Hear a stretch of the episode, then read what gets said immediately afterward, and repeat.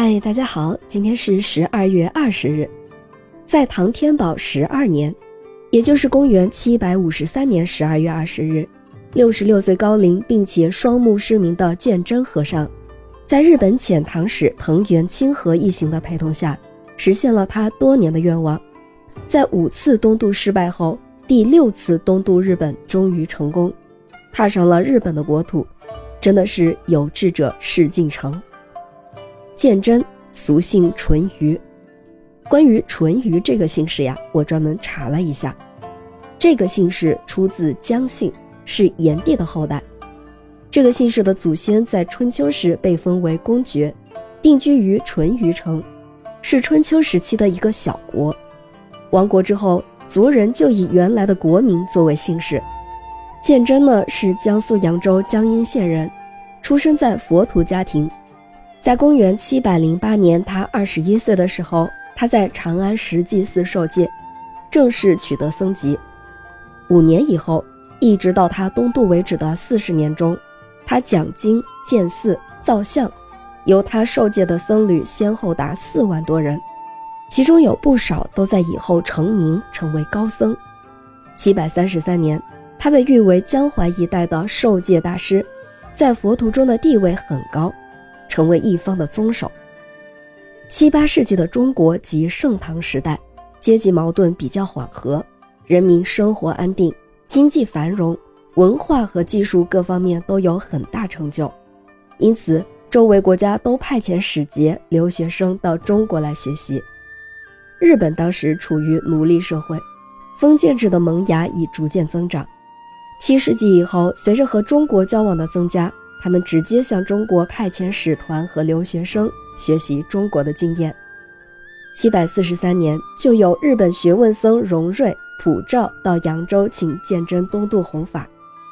荣瑞、普照是七百三十三年由日本派遣来中国邀高僧去日本传法受戒的。他们经过十年的访查，才找到了鉴真。鉴真当时已经五十五岁，为了弘扬佛法。传播唐代文化，就欣然接受了荣瑞、普照的邀请，决定东渡日本。第一次东渡日本，鉴真和弟子祥彦等二十一人从扬州出发，但是因为受到官厅干涉而失败。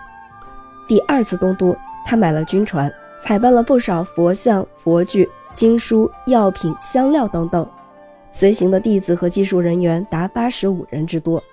可是船出长江口。就受到风机破损，不得不返航修理。转眼第三次出海，航行到舟山海面，又因为触礁而告失败。公元七百四十四年，鉴真准备由福州出海，可是，在前往温州途中又被官厅追击，强迫回到扬州。第四次东渡又没有成功。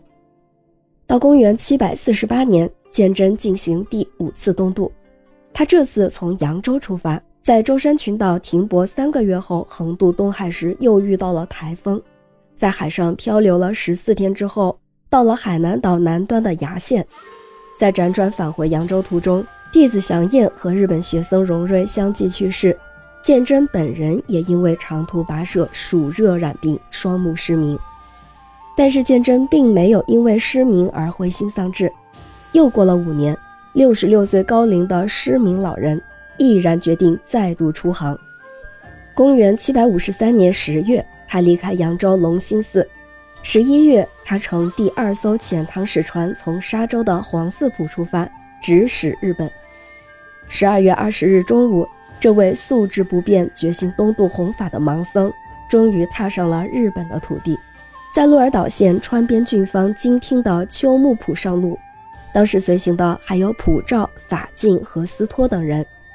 四十多天之后，鉴真一行到达当时的京都奈良，受到天皇为首的举国上下的盛大欢迎，轰动日本全国。他在日本生活了十年，于七百六十三年五月初六日在日本圆寂，终年七十六岁，也算是圆了他多年的夙愿。这是我们今天的故事，感谢您的收听。咩咩 Radio 陪伴每一个今天。